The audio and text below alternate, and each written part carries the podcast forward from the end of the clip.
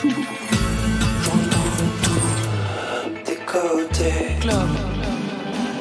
Vous êtes ici? Oui.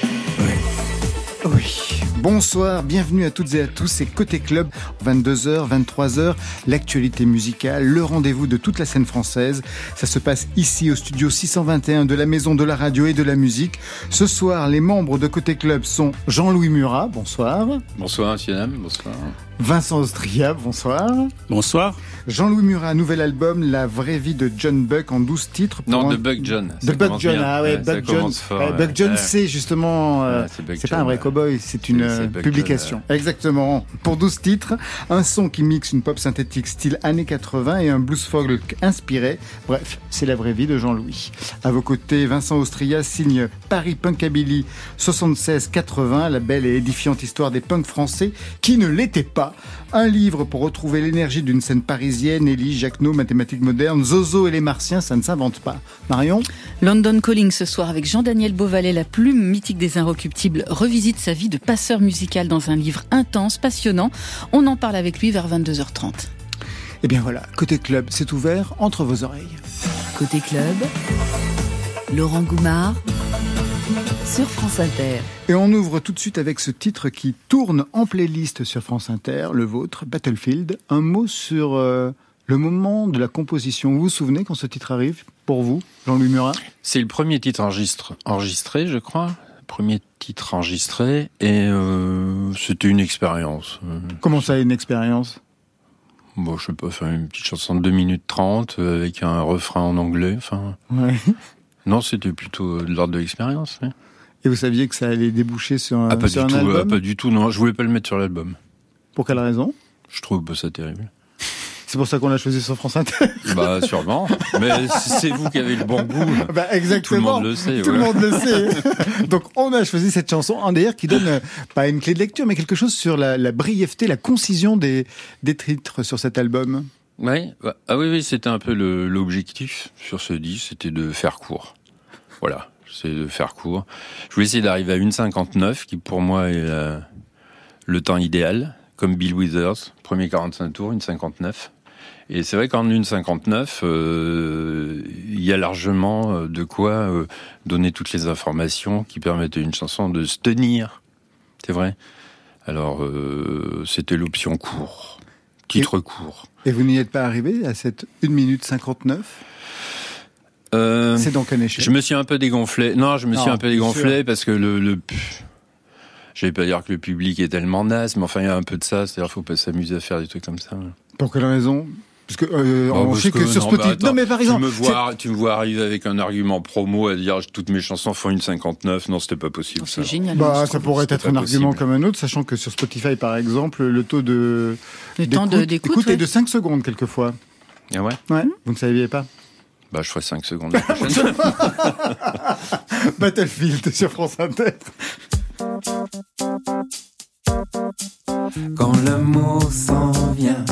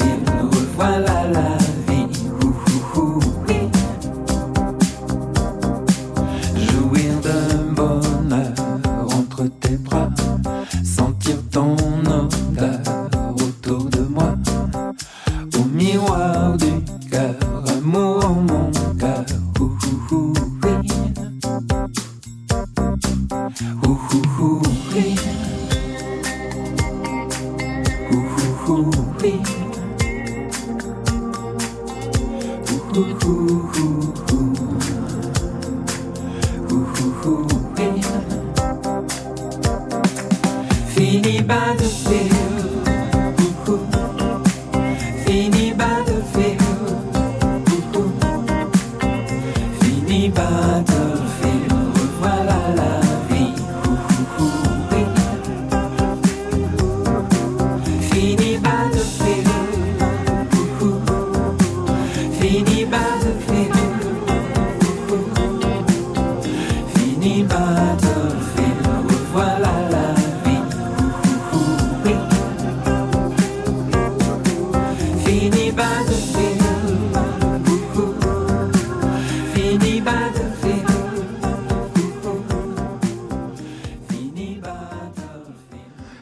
Battlefield, revoilà la vie, un message d'espoir, dites-moi, l'amour est revenu.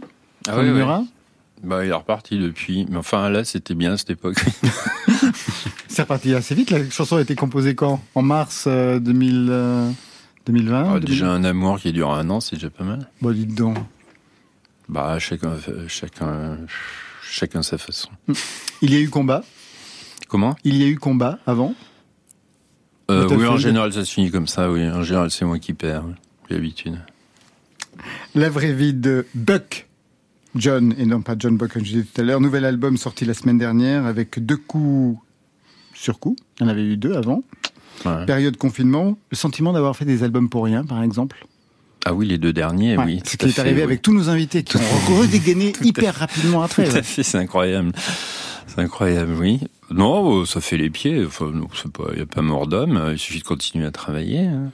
Non, non, j'ai continué. euh, C'est comme ça. euh, C'est comme ça. Mais c'est vrai, moi, j'ai eu deux, deux tournées d'annulés, plus deux albums qui sortent pile poil avec des confinements. Donc, c'est comme si j'avais fait des disques un peu pour rien.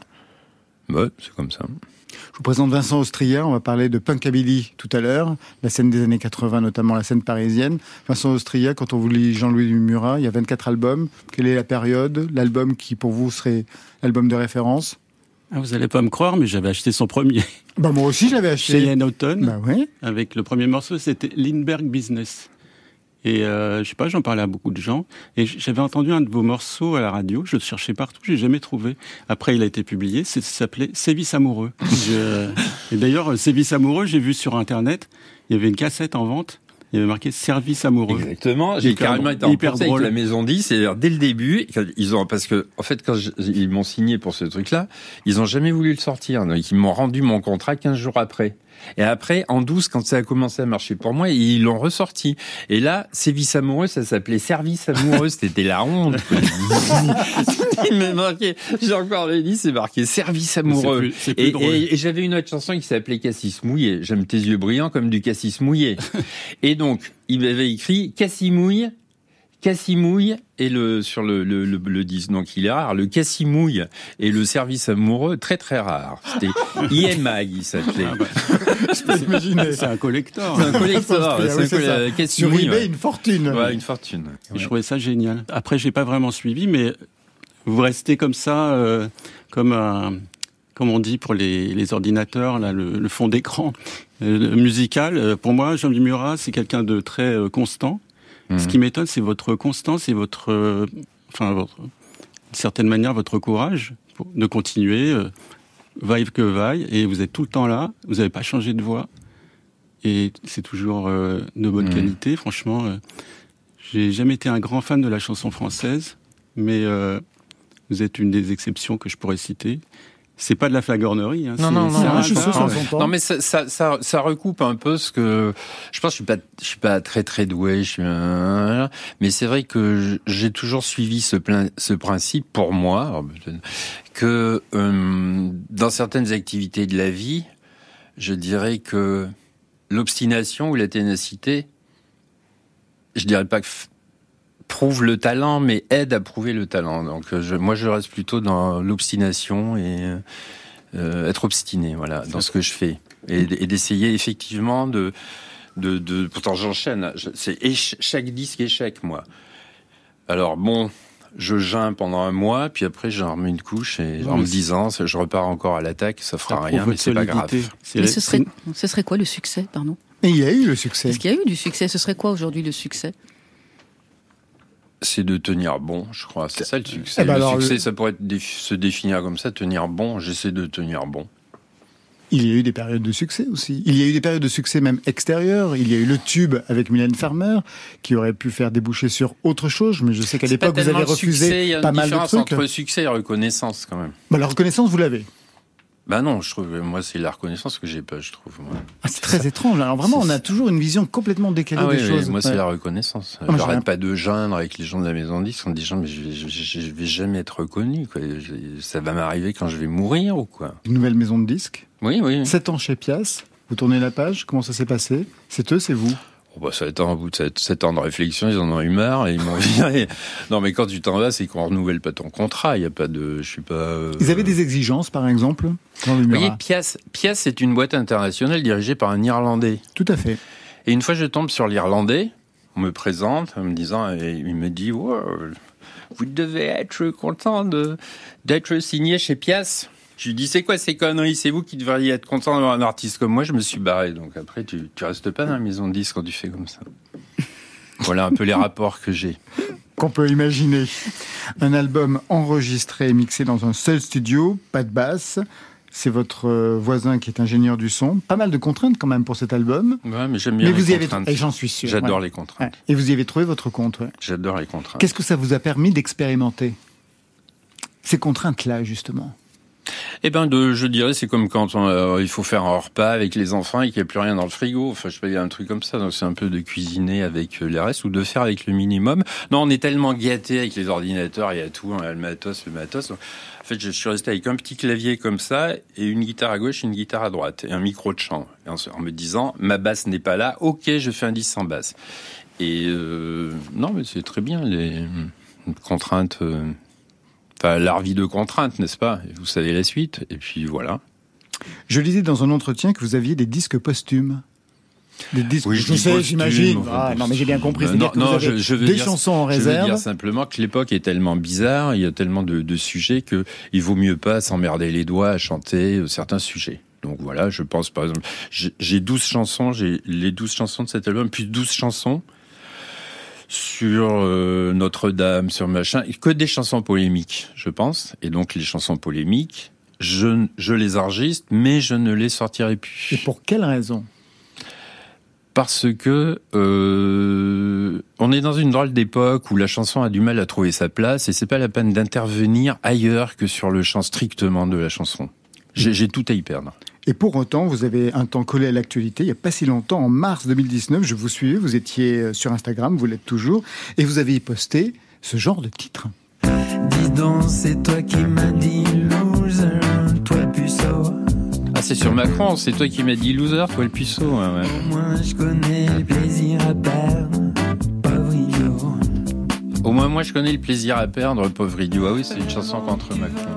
C'était à la moment, au moment où vous postiez pas mal Non, c'est vrai, de... t'as l'impression que les mecs, le plaisir, le plaisir de perdre ou le plaisir à perdre. On connaît ça, nous, dans la musique. Dans la musique, ils- dans le- la politique, ils connaissent pas ça. Ah ben non, le plaisir de perdre, plaisirs non. à perdre. euh, Non, même pas Rocard. Il y a beaucoup de chansons. J'en ai six comme ça, je crois. Exactement, pas toutes sur Macron, mais c'était vous suiviez les Gilets jaunes. En fait, c'était des chansons sur, Sur les six Gilets semaines. jaunes. J'en faisais, une, Exactement. j'en faisais une par semaine. c'est pour ça que je vous suivais, oui. Donc, vous avez un temps collé à l'actualité. Oui, j'ai regardé, mais il n'y avait pas d'écho. aucun. Il y a des gens qui vous suivaient. Mais Je aucun écho. Mais aucun, aucune polémique. Voilà. Et je me suis dit, c'est pas mal en fait. Ça veut dire que les gens qui vous pas mal, suivent, ça, ça déprime. Tu, tu, tu, tu réfléchis, tu vois sur la semaine, tu essaies de faire une petite chanson pour essayer. Je pense que c'est le rôle des chanteurs aussi. C'est-à-dire, moi, j'aimerais bien suivre le mouvement bah, des Gilets jaunes, mais j'ai tenu que six semaines. Il y a trois personnes qui écoutaient ça. Enfin, c'est pas. euh, vous étiez avec eux sur les ronds-points? c'est pas. J'y suis passé, mais je suis passé parce que j'étais en tournée. Ouais. C'est comme ça que vous les Donc, on se retrouvait. Exactement. Je pourrais écrire un bouquin sur les Gilets jaunes. Dès le début. Je les ai vus, les premiers ronds-points, tout ça. Alors, il y a quand même une chanson, non pas d'actualité frontale, mais métaphorique. C'est Marilyn et Marianne. Extrait. Avant Marilyn,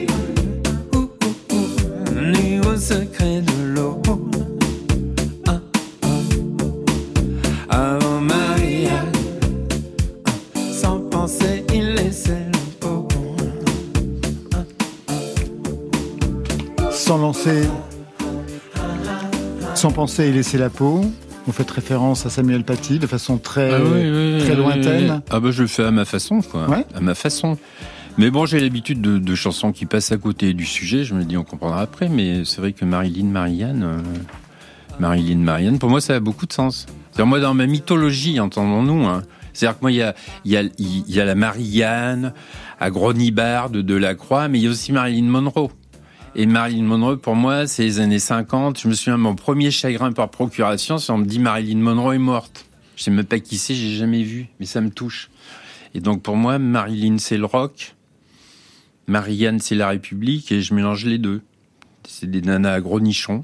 On, on peut, on peut prendre du lait Et voilà, après je parle de Chamberlain, Tout à fait. faut savoir qui est qui est Chamberlain, je parle de Ravaillac, tout ça. Et donc je situe tout ça dans l'histoire de France pour un pauvre gars qui aime le rock, qui est doué en rien, qui aime bien l'histoire de France et qui mélange Marilyn et Marianne. Voilà. C'est ça, le, c'est ça le, pour moi le thème de la chanson. Alors pour moi c'est très très clair, mais j'essaie pas de clarifier le, le message. Moi je suis pas un chanteur à message, mais je sais que dans Marilyn Marianne, si on comprend pas ça, on, on comprend rien. C'est-à-dire que c'est le saint nourricier qui est à la fois la musique et à la fois la République. Et moi je mélange les deux. Je fais de la musique, mais j'aurais voulu être prof d'histoire. Voilà. C'est pour ça qu'il y a. Ouais. Juste euh, cette euh, métaphore la- Mmh. à laquelle Voilà. on pense euh, à Samuel Paty. C'est bizarre parce que quand j'ai écouté cette, cette chanson, euh, je suis allé, euh, je suis retourné sur Internet et j'ai cherché une émission. Euh, vous étiez avec Ruquier face à Éric Zemmour, je me souviens, et vous vous castagniez sur des questions de Mmh, politique, mmh, de, mmh, de mmh, médias, voilà. Et c'est Christine Angot à l'époque qui vient d'avoir le Médicis euh, hier. Qui m'avait demandé de venir à l'émission de Ruquier avec elle parce qu'elle avait trop peur pour que je la défende. Je m'en souviens très très bien. Et Et j'avais cédé, on ne devrait jamais céder aux femmes. Oui, mais c'est elle qui vous a défendu à ce moment-là. elle me défend. oui, Ah ouais, elle, vous, souviens elle vous- plus elle vous trop. défendait Ah ouais. face à Zemmour.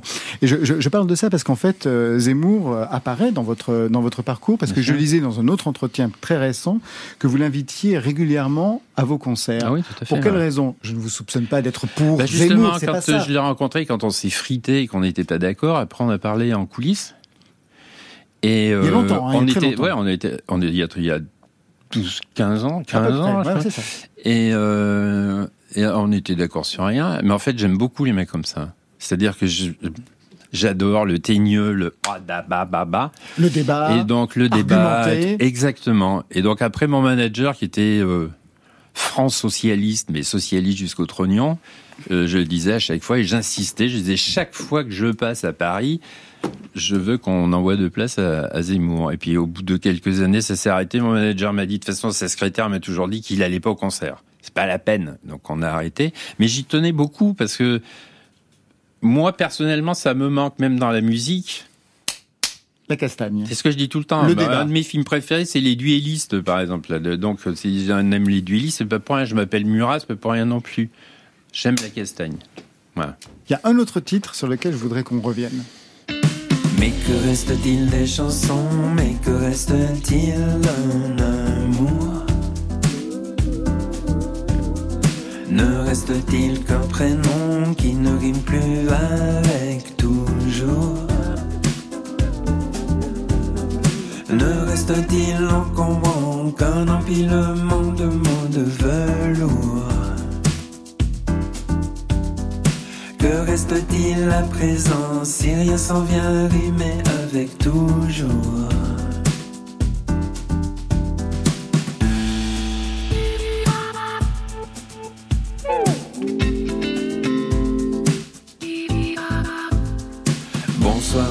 De chagrin. le Je voulais qu'on arrive jusqu'à ce son-là que vous avez travaillé. Baba, ouais. ouais, ouais. Mais même avec ce son, cette distorsion chez vous, Jean questions. En fait, c'était au départ, c'était je voulais mettre Cucaracha à la place du blues. J'aime le blues, mais la Cucaracha, c'est pas mal aussi pour le blues.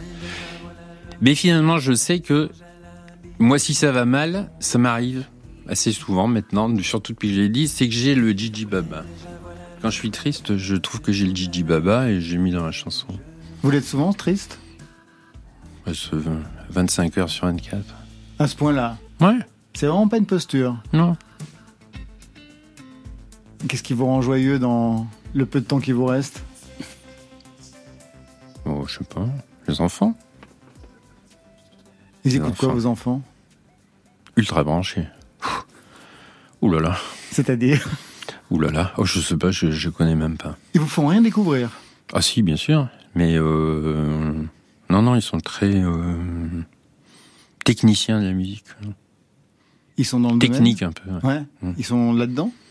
Non, non, non, non, ils font les études et puis moi, je, je, je, Vous je avez ne les aiderai absolument jamais, Jamais. à faire les artistes. Non, ça va. Il y en a dans la famille, ça suffit. Mais non, non, ils sont très sensibles à la musique. Oui. Dernière question, quel est l'album que vous aviez, ou quels sont les albums que vous avez écoutés lors de l'écriture de celui-ci? Oh, oh bah maintenant avec les téléphones, maintenant on n'écoute plus vraiment d'albums, mais disons essentiellement musique que j'ai pu écouter. J'écoutais beaucoup Bill Withers, euh, la chanson française, beaucoup Anne Sylvestre, et puis toujours mes, mes préférés, quoi. Kendrick Lamar, euh, Frank Ocean, enfin, des gens comme ça. C'est ça que j'écoute, en gros. Mais quand même, Frank Ocean 1, Kendrick 2, Anne Sylvestre 3, Caruso 4, et Carlos Gardel 5. Ouais. Et Iglesias Et Iglesias 1, 1B. Très bien. Moi, je vous propose, hors catégorie, Jean-Louis Murat et Vincent Ostria, d'écouter Jane Birkin. Ça vous va?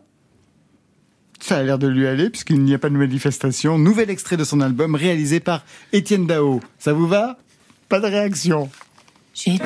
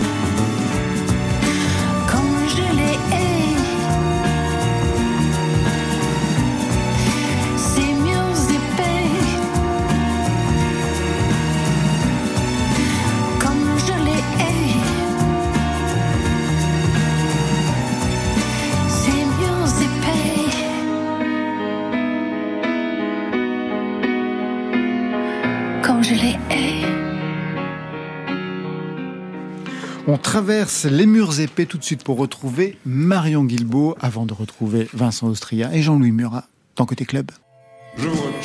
Côté club. Côté club. Laurent Goumard sur France Inter. Il a été pendant 33 ans une des chevilles ouvrières du magazine Les Inrecuptibles. Jean-Daniel Beauvalet, alias JD The DJ, revient sur ses années de musique, de journalisme, des années à son image, hyperactive, curieuse, généreuse. Bonsoir Jean-Daniel Beauvalet. Bonsoir. Bienvenue dans Côté Club. Vous avez passé 33 ans au sein du magazine Les Inrecuptibles. Vous publiez un livre sur cette vie au service de la musique et dès le début du récit, vous vous défendez d'être un rock critique. Qu'est-ce qui vous déplaît dans ce terme? C'est le, le cliché qui va avec, cette espèce de fraternité avec les musiciens, l'impression d'être plus important que les musiciens, d'être plus, euh, d'avoir une vie plus exaltante qu'eux. Moi, j'ai eu une vie tout à fait normale et j'ai mis les musiciens sur un tas de piédestal que j'ai jamais essayé d'être à leur hauteur, à leur altitude.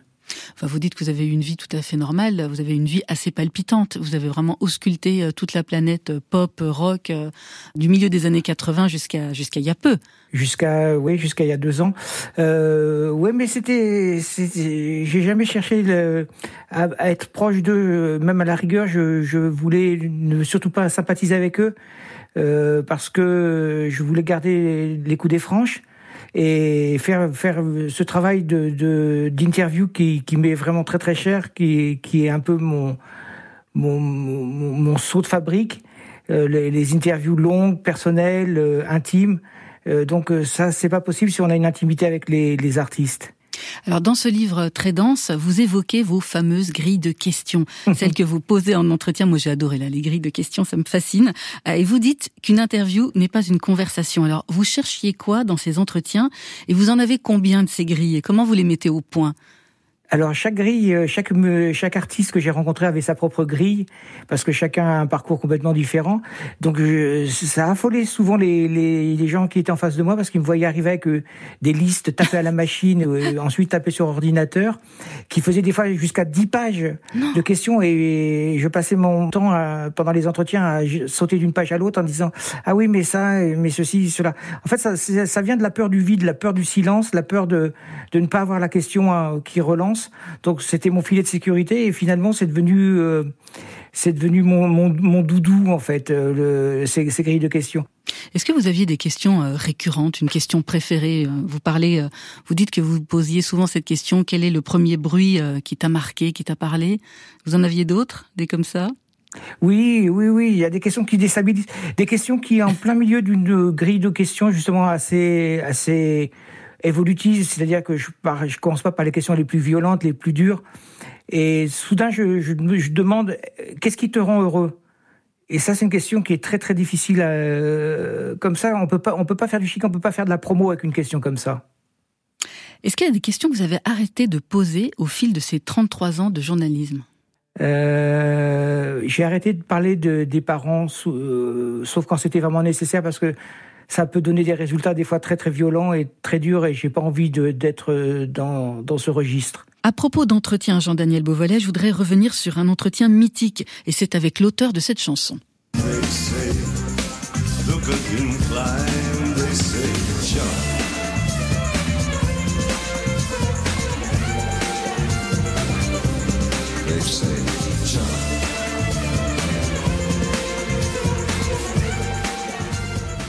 Jean-Daniel Beauvalet, c'était avec David Bowie. C'est en 1993, je crois. Oui. Oui, c'est un des grands moments de ma carrière, euh, de, de, ma vie même, parce que je rencontre euh, longuement euh, le, celui qui m'a un peu façonné, qui m'a appris tant de choses quand j'étais gamin, qui m'a fait découvrir aussi bien la littérature que la peinture, que plein de choses. C'était le début d'énormément de, jeux de pistes, David Bowie. Et là, je me retrouve face à lui dans un studio londonien. Il m'accueille en me disant bonjour, je suis David, euh, ce qui est assez troublant. Euh, et ça se passe exactement comme j'avais rêvé que ça se passerait depuis toute l'enfance. Parce que ça, c'est une interview que j'ai passé ma vie à préparer.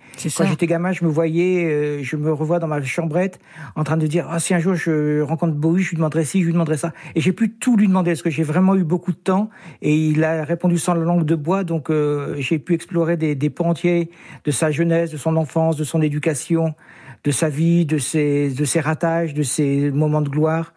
Et il y a eu un truc vraiment troublant, euh, justement, dans ces fameuses crises de questions. J'essaye le, plus souvent d'insérer le nom d'amis d'enfance, ou de professeurs d'école, ou de gens qu'ils ont connus avant qu'ils soient des stars. Mm-hmm. Et là, je lui ai parlé de quelques-uns de ses copains de, de, du quartier de Brixton, où il a grandi à Londres. Et d'un seul coup, il s'est mis à parler avec l'accent de, de, Brixton. Il, est, il a oublié son personnage de dandy euh, suisse. Mm-hmm. Et il est redevenu le gamin du, du sud de Londres.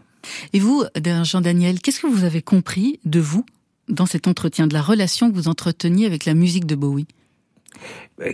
Ça a été euh, une confirmation que j'avais eu raison de, de croire à, à, la différence, de croire que la vie n'était pas forcément linéaire, qu'on pouvait euh, prendre des risques, qu'on pouvait devenir ce que, ce que l'on veut être.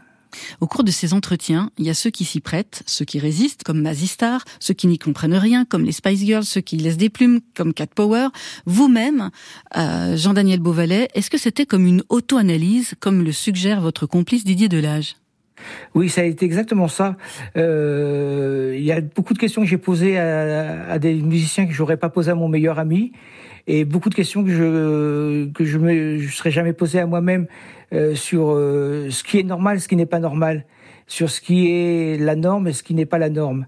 Et ce, les questions étaient souvent effectivement à double sens, c'est-à-dire que je les posais aussi bien à la personne en face de moi qu'à moi-même. Mhm. Et il y avait des réponses qui vous ont éclairé? À plein, énormément. Euh, vraiment tout ce que je suis devenu, tout ce que je suis, je le dois à ces, musiciens et ces, musiciennes qui m'ont vraiment éclairé, qui m'ont rassuré d'une certaine façon qui m'ont confirmé que on pouvait ne pas être dans la norme et, et vivre euh, heureux quand même. Il y a aussi quelques artistes français dans votre récit, Jean-Daniel. Il n'y en a pas beaucoup, mais il y en a. Vous revenez sur Dao, sur Miosek, et vous évoquez également Jean-Louis Murat. Il est également notre invité ce soir dans Côté Club. Vous avez un souvenir d'entretien avec lui? J'ai un souvenir euh, d'une soirée dans, dans, sa ferme euh, au-dessus de Clermont-Ferrand où on avait passé un moment génial et je me souviens avoir sauté d'un balcon dans un tas de paille et je me suis dit il faut vraiment que je sois sur une autre planète pour faire ce genre de choses. Merci beaucoup. Jean-Daniel Beauvalet. Je rappelle le titre de votre livre Le Passeur et c'est aux éditions Braquage. Jean-Louis Murat, vous vous souvenez de cette histoire avec Jean-Daniel Beauvalet? Ah oui, oui, ça me dit quelque chose. Oui, oui, oui parce qu'il restait du foin et, et les courageuses, ils étaient capables de sauter à plat ventre dans le foin. À, deux, à, deux, à deux heures du matin, il faut être bien chargé. et il l'a fait, oui. Quel souvenir vous avez d'entretien avec lui? C'est un peu collectif pour moi, les Inrocks. C'est-à-dire, je, je, pense que sans les Inrocks et, et, moi sans les Inrocks, sans Bernard Lenoir et sans Bayon à Libé, ouais je n'existe pas, enfin, je fais autre chose. Donc euh, je je sais pas, c'est toujours difficile. On peut pas toujours ramener ça que qu'à l'importance des commentaires. Mais c'est vrai que ça, c'est vrai que ça a son importance. Moi, Bayon a été fondamental. J'ai pas vendu trois disques. Il me fait faire la, je sais pas, la couve de Libé. Donc euh, après, je fais la couve des Inrock. Et après, je crois, Le Noir m'a toujours dit que c'était moi qui avais fait le plus de Black Session. Euh. Et voilà, donc, donc le, le, le, je, je, sais tout ce que je dois, euh, tout ce que je dois à ces gens-là, où euh, euh, je serais pas ce que je, ce que je suis sans eux, mais sans eux, je serais devenu quelque chose quand même. Bien sûr. Vincent Ostria, vous êtes côtoyé avec Jean-Daniel Beauvalet aux Inrecuptibles euh, Oui, puisque j'ai écrit 26 ans aux Inrecuptibles, oui. ouais. mais pas sur la musique, non, sur le cinéma uniquement. Exactement. Ouais. Mais oui, je connais très bien Beauvalet. Il est très. Vous très, avez échangé sur le cinéma? Très sympathique. Je crois qu'il avait des goûts un peu différents. Il, euh, il aimait pas trop le cinéma d'auteur, le cinéma trop intello, euh, qui était plutôt la, la, la chasse gardée du, du, début aux un rock. Après, ça a un peu changé parce que maintenant il y a la mode de, gloser sur les blockbusters et d'en faire des, des œuvres d'art. Mais euh, ça, c'est l'école Jean-Marc Lalanne. Voilà, voilà, c'est ça. Et euh, Beauvalet, il, il, parlait tout le temps des gens. Ah oui. Euh, vous, vous, aimez le, le, le cinéma euh, qui, euh, qui, qui pue des chaussettes ou un truc comme ça. Il, pour lui, c'était trop, trop sérieux. Mais sinon, c'était un très bon camarade. Enfin, en même temps, on ne devrait pas parler de lui bon, au passé. Sûr, non, c'est ce que j'allais dire. Il, est toujours là. Il, son, son livre est génial. Il route. Moi, je, moi, je m'en souviens parce que l'ayant connu avant, euh, moi, ce que j'aimais beaucoup, c'était son côté route, brut de décoffrage un peu. Bien sûr. Après, évidemment, avec l'âge, comme tout le monde, et puis les enfants, tout ça, ils sont un peu domestiqués, mais c'était un. Un chien il fou. était un peu dingue. Euh, c'était appréciable. Hein. Vous avez souvenir d'entretiens qui ont pu vous marquer dans votre parcours, qui vous ont fait grandir, qui vous ont fait avancer? Oh, sûrement les entretiens avec Bayon. C'est-à-dire que moi, j'avais jamais donné d'interview de ma vie et je me retrouvais avec euh, Bayon qui descendait chez moi. Ben, il descendait en Auvergne. Euh, d'un seul coup, il, je il me mettait deux, trois, quatre pages. Et je j'ai jamais bien compris, mais enfin, je voilà, il avait foi en moi. Il avait foi en moi. Donc ça, c'est important. Hein. C'est important. Hein. Je pense, pardon, je pense à Bernard Lenoir aussi. C'est-à-dire que moi, entre Bayon et Bernard Lenoir, ça m'aidait beaucoup. C'est-à-dire qu'il, je dirais, il me passait tout. et il, croyait vraiment en moi, euh, sur- surtout. Donc ça, c'était vraiment. Ça, j'ai plus du tout ça. Il n'y a plus du tout ce genre euh, d'individu. Peut-être l'âge aussi. Maintenant, je suis trop vieux, je sais pas. Mais j'ai plus du tout de de de compagnie, de compagnie, de de de de, de, filiation. Tu vois, de, de, de sorte de penchant, de ou des amitiés affectives, électives, ou je sais pas quoi, de dire machin comme ça. Ou d'un seul coup, on fait partie d'un tout et chacun défend une partie de ce tout. Ça n'existe plus, c'est complètement explosé. Il y a des fidélités, par exemple France Inter, vous êtes en playlist régulièrement avec les Toujours. albums qui sortent, Ben ouais. régulièrement depuis, des- depuis le début. Oui, depuis Donc le il y a début. véritablement une Depuis début. fidélité, Ah non, une incarnation ici. Depuis le début, je suis, je suis disque inter, moi. Donc, euh, et je sais, j'ai le record chez, chez Bernard Lenord, c'est lui qui me l'a dit. Des, Et le record des black sessions. Des black sessions. Donc, euh, voilà. Je- Jean je Lumurat, est-ce que vous connaissez Delgrès Ah, bien sûr. Ah, Bien sûr, très bien. Bien sûr, vous, bien Vincent sûr. Austria Non, il n'est pas très musique française, Ah, j'aurais à le faire découvrir. C'est un groupe qui a choisi euh, pour nom celui de Louis Delgrès, un héros de l'histoire Mmh, des Antilles. mmh, hein. C'est lui qui mmh, avait mmh. publié la proclamation, la pro- c'est lui qui avait publié la proclamation anti-esclavagiste du 10 mai 1802. C'était un opposant aux troupes de Bonaparte. Il s'est suicidé à l'explosif. Moi, non, mais je vais regarder ça parce que je le connaissais pas vraiment et quand ils étaient venus ici, ça m'avait vraiment euh, assez marqué. Euh, Quelqu'un qui se suicide avec ses 300 compagnons à l'explosif quand il voit que tout est absolument perdu et plutôt mourir donc pour ses idées. Pour le deuxième album, Pascal Danaé, qui est le leader Les Daesh, donc. ils euh, font ça aussi. ah ouais, je sais. Les Daesh, ils font ça aussi. ouais. C'est pas pour les mêmes euh, raisons. Le leader et chanteur du groupe revient sur son histoire personnelle, 1958, quand son père arrive en métropole, un album social, politique, aliénation, immigration. Delgrès trouve ces mots-là, ces mots-là, c'est le titre.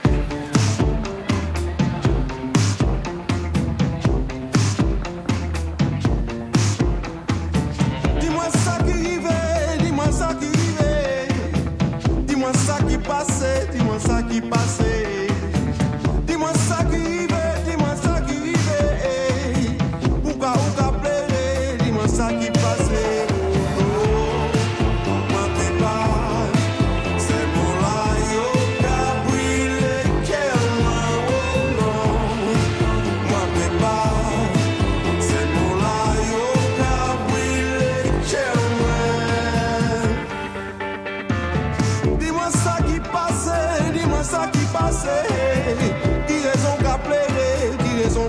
Raison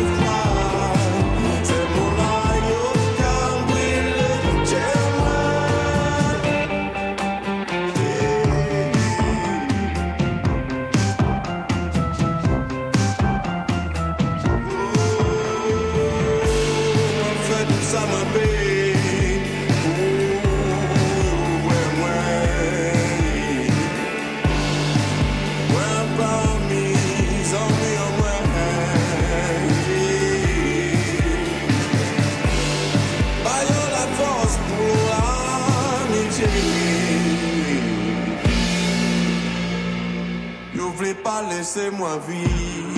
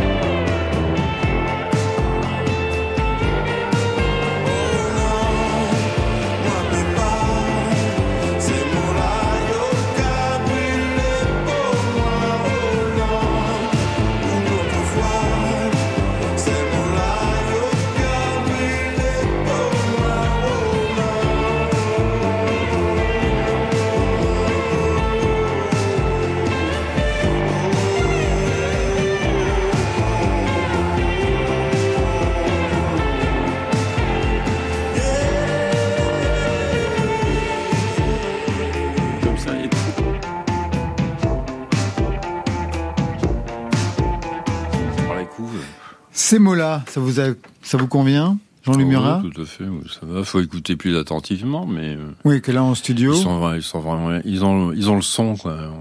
Après, il faut voir. Mais ils ont le son. ouais. donc euh, vu et approuvé par, par Jean-Louis Murat. Ah, tout à fait. Alors là, Très fond, bien.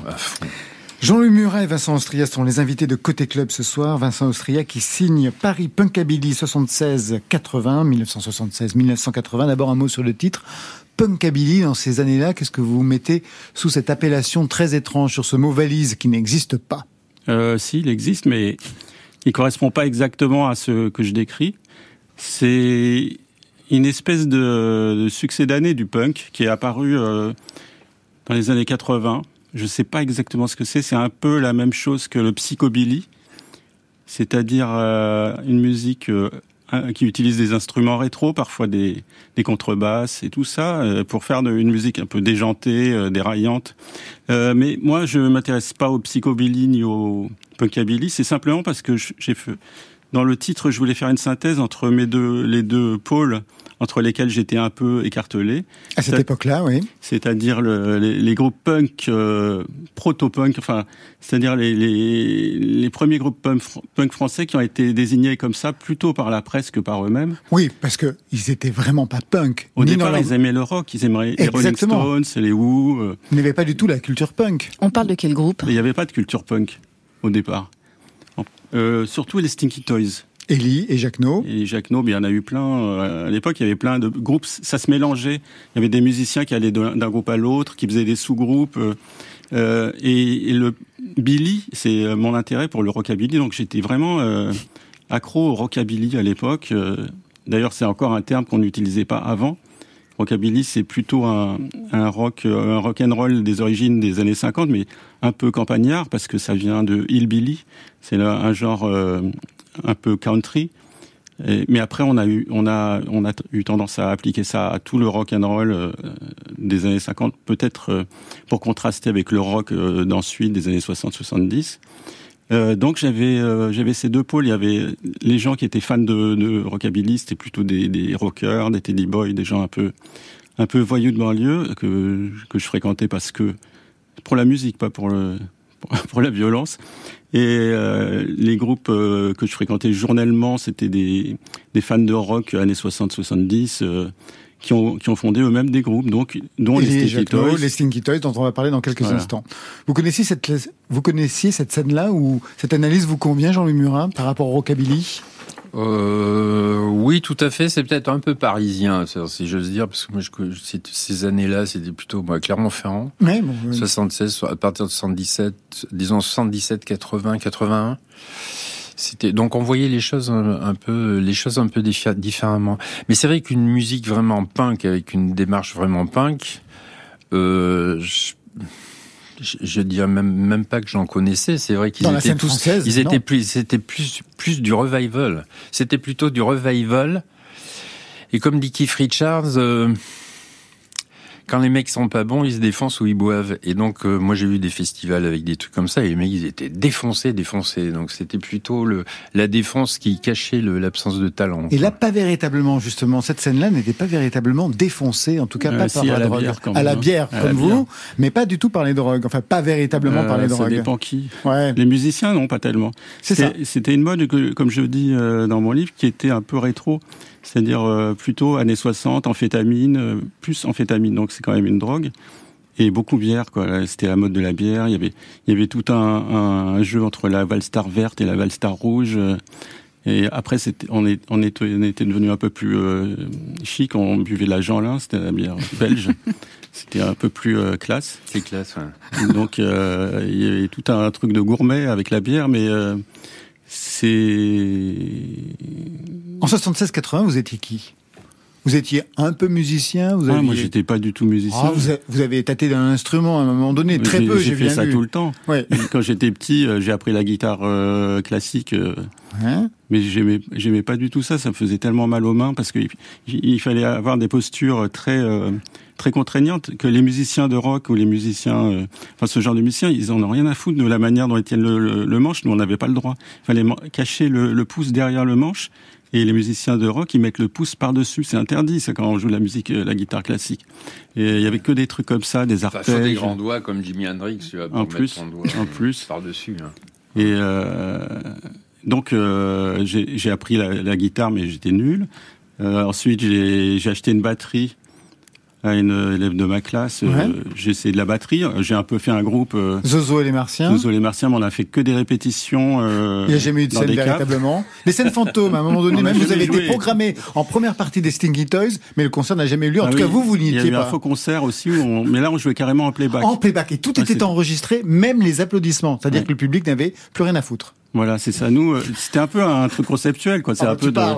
Euh, donc, euh, c'était un gag. On devait passer en première partie des Stikitos, mais c'est vrai, on avait vraiment répété, mais on savait pas du tout jouer. C'était, euh, on était beaucoup plus punk que les punks.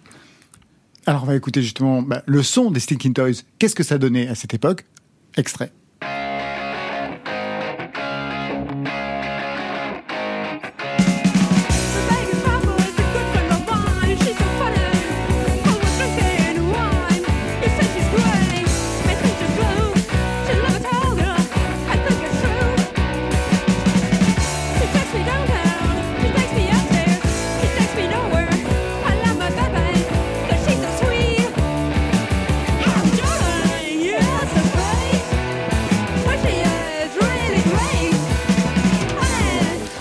La voix de d'Ellie, qu'on entendra plus tard dans Ellie et Jacques et puis plus tard dans Ellie toute seule. Vous connaissez cette scène-là?